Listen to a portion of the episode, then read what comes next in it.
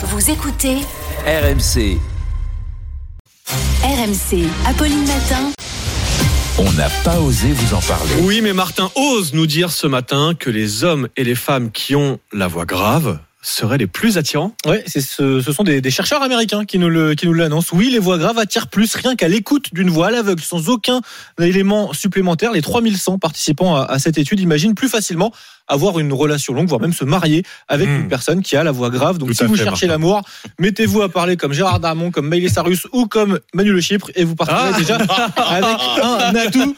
Ah, pas, Martin. Et si je vous le dis, ah, Miley Cyrus aussi. Ah oui. Euh, si, si je vous le dis, c'est que c'est pas forcément une, une évidence. hein. Les femmes, par exemple, estimeraient qu'avoir une voix aiguë est plus séductrice aux yeux des hommes. Ah. Oui, c'est attirant, répondent les hommes interrogés, mais plus pour une nuit que pour la vie. Donc, euh, ils ne s'imaginent pas vraiment avec une femme à la voix aiguë sur la durée, nous disent les, les chercheurs. Donc une voix grave est un atout. C'est séduisant, c'est gage de sérieux qu'on soit un homme ou une femme. Mm. Alors attention quand même, hein, puisque d'autres chercheurs chinois avaient montré que euh, les hommes à voix grave avaient tendance à tromper leur partenaire plus souvent Non. à cause du Ah. niveau élevé de non. Ah non, la voix grave, il n'y a que ça, il y a que ça de vrai.